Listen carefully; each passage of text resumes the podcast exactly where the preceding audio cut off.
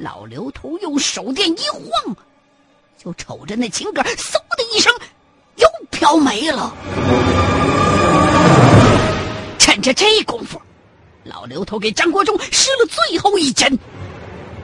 没想到，刚才布施根针的地方传来了一声响。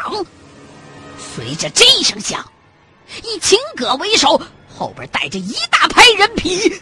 唰的一下子就站在了老刘头的对面，一步一颤的开始向老刘头逼近。任凭老刘头怎么晃悠手中的龙鳞匕首和手电，那些东西也没有退却的意思。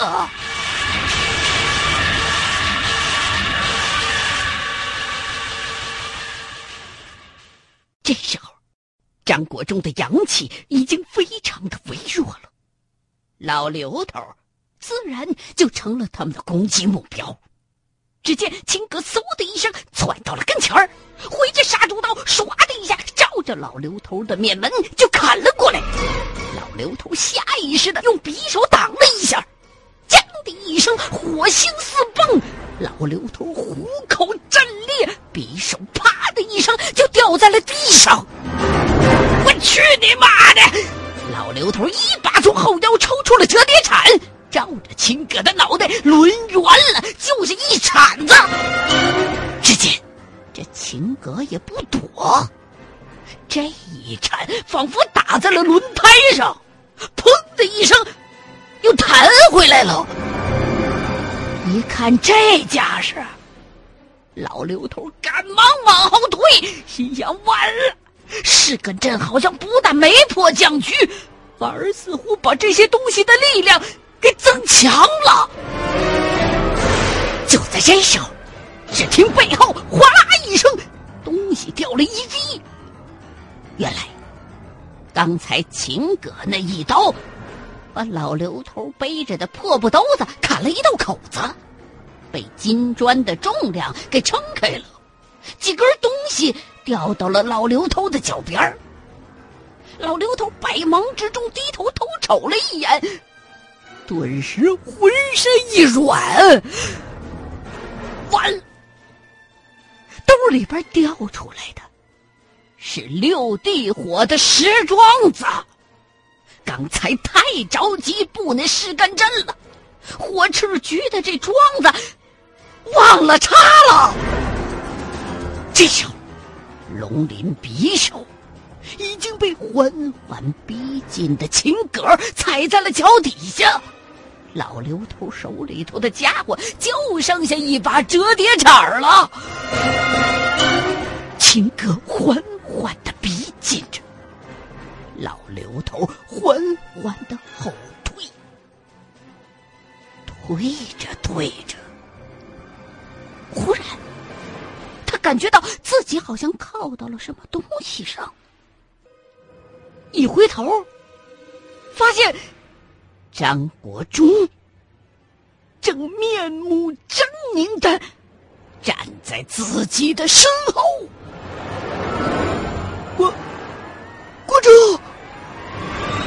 老刘头顿时就虚了。这时候，如果张国忠也着了道的话，自己莫不如抹脖子痛快了。师兄。你退后！张国忠咬着牙，不知道什么时候，掉在一旁的斩铁被拿到了张国忠的手里。面对着缓缓靠近的秦葛，张国忠从身上拔下银针，插进了自己的。耳朵后面，老刘头一看，眼圈都红了。张国忠的这种针法叫做“解命针”，是一种激发人体潜能的针法。在针灸盛典，太原针灸宝典和全真传世医书《藏世百解》当中都有详细的记载。这种针法，如果施加在病人的身上的话，比兴奋剂还夸张。卧床多年的病秧子用上这种针法，立刻就能下地去跑马拉松去。但是，这种针法纯属杀鸡取卵，在身体虚弱的时候行此针法，亢奋的过程当中忽然猝死，那都是有可能的。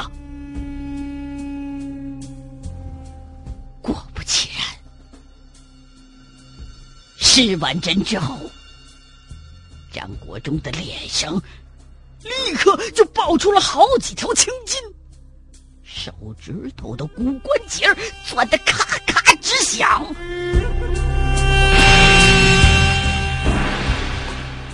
这时候，秦葛已经逼到了张国忠的眼前，照着张国忠劈。头盖脑就是一刀，国忠小心！老刘头抄起折叠铲，掰出镐头，照着秦葛的腰眼就是一镐头。可是这一镐跟刚才一样，砰的一下就被弹回来了。眼瞅着秦葛的刀都要到了，张国忠用匕首往上一架，嘡的一声，杀猪刀就被削折了。张国忠顺势一猫腰，横着又是一刀。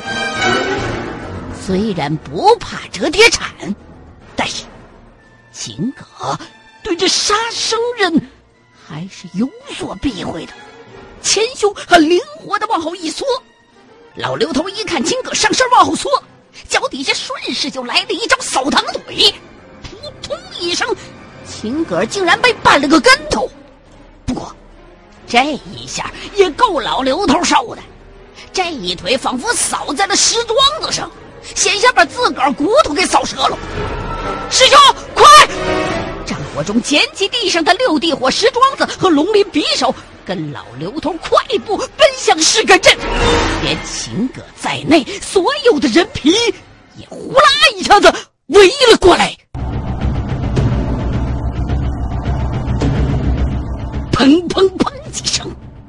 六根石柱子插在了桃木盒的四周围，但是这时候，那三炷香只烧了多半根儿。秦哥嗖的一下子从老刘头和张国忠头顶上窜了过去，直接就落在了桃木盒子的旁边，抬脚就要踩。张国忠把粘铁赶紧扔给老刘头，刚要对秦哥下手。就觉得后背一凉，什么玩意儿？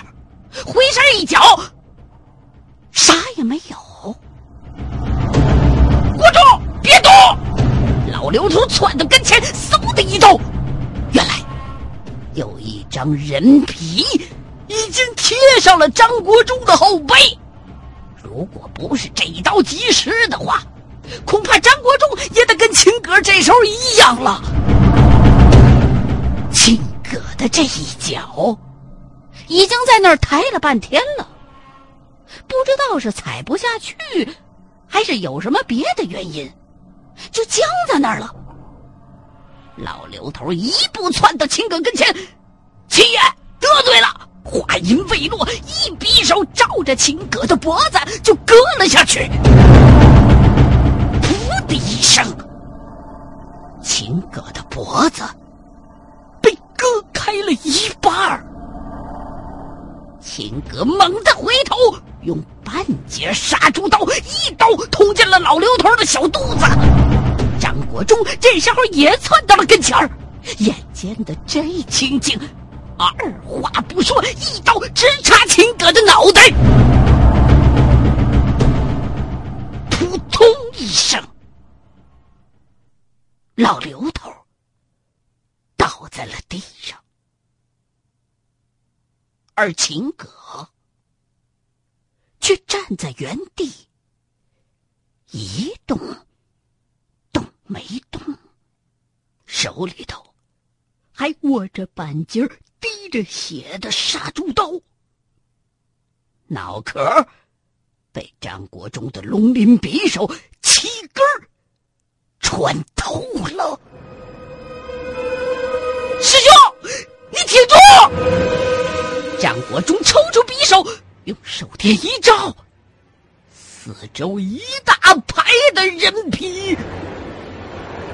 低头一看，老刘头躺在地上直喘粗气。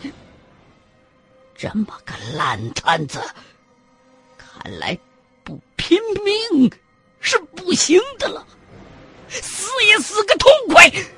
想到这儿，张国忠盘腿往地上一坐，又要用阳魂法。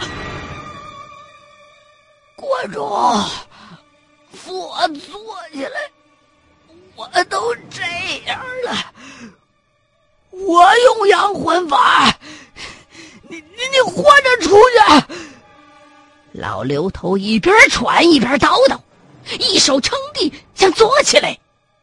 张国忠也不搭理他，反正自己身上的气脉都是现成的破口，一把就把匕首插到了地里。就在这时候。只听“轰”的一声巨响，盒子里的毒玉一下子炸成了碎片把个桃木盒子崩了个粉碎。与此同时，周围的那一排人皮噼里啪啦的全都掉在了地上，就跟晾衣绳折了一样。而秦可身上的那层干皮也“呲啦”一声。裂成了两半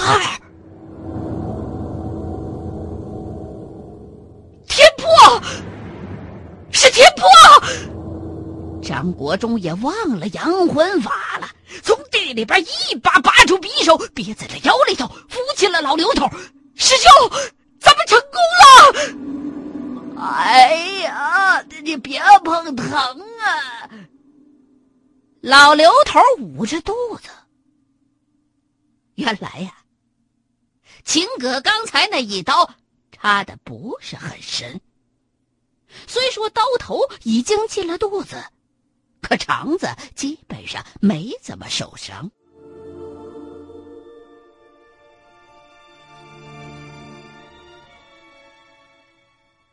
来到秦葛的跟前，张国忠深深的鞠了一躬。齐先生，对不起。说完，他翻过秦葛的身子，想从秦葛的包里找药。这么一翻，秦葛忽然动了一下，张国忠吓得立刻抽出匕首，退到了一米开外。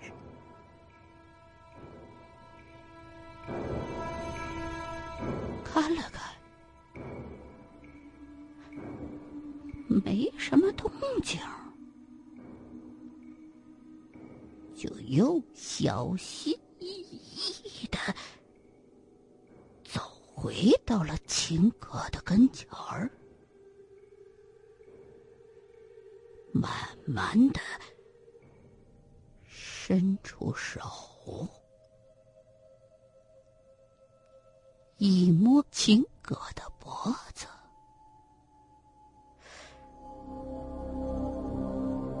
哎，邪门了！竟然还有脉！仔细的看了看自己刚才用龙鳞扎过去的地方，怎么？没什么伤口呢，看样子这秦葛只是昏过去了。怪了，张国忠一边嘟囔，一边把那层枯干的人皮从秦葛身上给扒下来，然后。一通乱翻，找到外伤药、消毒药之后，一瓶子碘酒，一滴都没剩，全倒在老刘头伤口上了，把老刘头疼的跟个唱戏的似的。处理完老刘头的伤口之后，张国忠搀着他，两个人一起又一次走到了秦葛的跟前。张国忠几针下去，秦葛就醒了。一睁眼，只见张国忠和老刘头跟逃兵似的，歪歪斜斜的，正站在那儿用手电照着自己。秦葛一咕噜坐起来，张长桥，刚才。发生了什么事啊？哎呀，这你个老王八，怎么还没死啊？刘先生，请你不要骂人。秦葛刚要发作，却又把火给压了下去。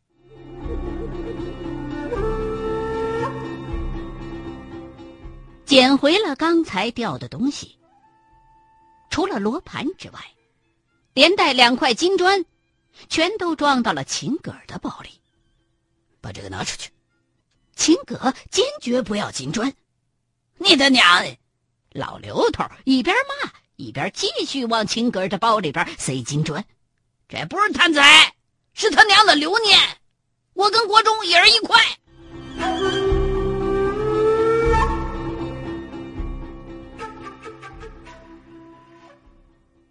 在石台的周围。又转悠了一大圈儿，用罗盘测试着，确实没什么动静了。三个人这才小心的来到了石台跟前，只见台子上的那只玉匣子上刻满了舔文。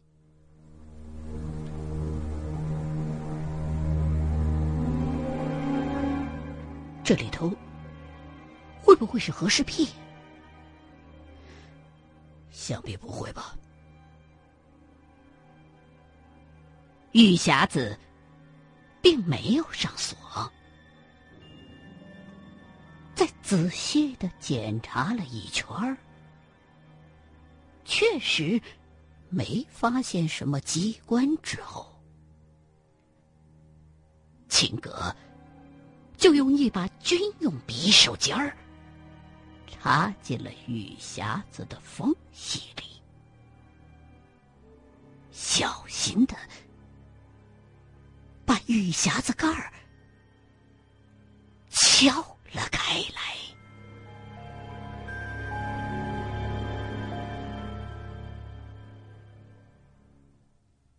手电光从缝隙当中照进去。只见盒子里横着放着一个奇形怪状的东西，好像不是什么石头、玉器之类的，干不拉几的一大块。这什么？秦格小心翼翼的打开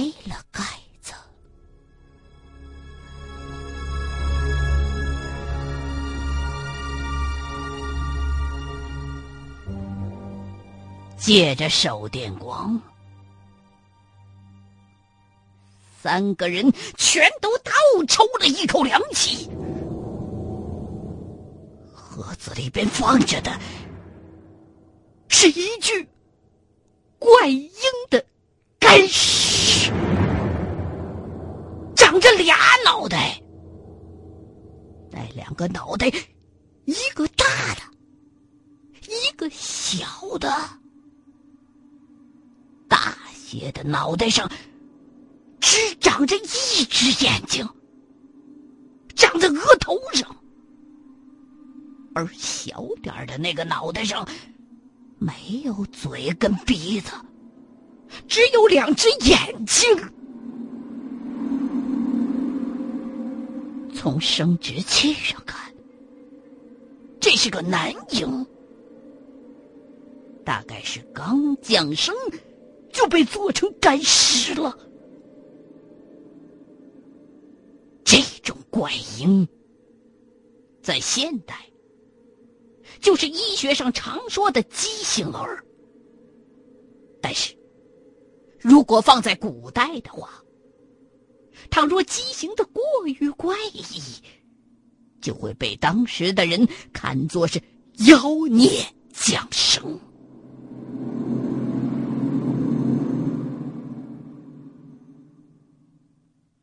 传说，中国古代曾经有用生石灰和盐作为干燥剂，把活人做成干尸的方法。这种死法被称为“村毙”，专门是用来处理所谓的妖孽的。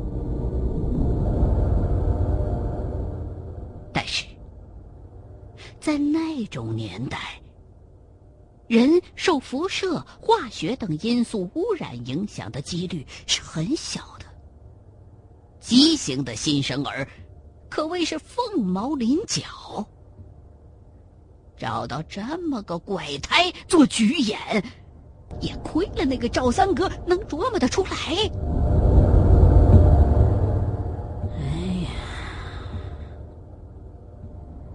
高啊，实在是高！老刘头嘬着腮帮子，这就是传说当中的双魂一体啊！双魂一体什么意思？就是两个魂魄争抢一个身体，这是怨气最大的恶鬼。茅山术认为，魂魄的怨气分为生怨和足怨。如果活着的时候就已经产生了怨气，那么这种怨气在死后更是大的没边儿。张大舅，我能把这个带回去吗？秦葛一边说，一边用手电照着这只怪婴的干尸。我呸！张国忠还没发话呢，老刘头先就沉不住气了。啊娘的，给你金砖你不带，你带这个你，秦秦先生，算了吧，这东西太邪，万一惹麻烦呢？张国忠也快被这个秦葛给搞崩溃了，真是专挑烫手的土豆捡啊！秦葛无奈的点了点头。掏出相机，咔嚓一照，然后盖上了玉盒。为了避免意外，老刘头拿出黄纸和引魂香，简单的给这只怪婴超度了一下。三个人这才小心翼翼的往对面的入口走去。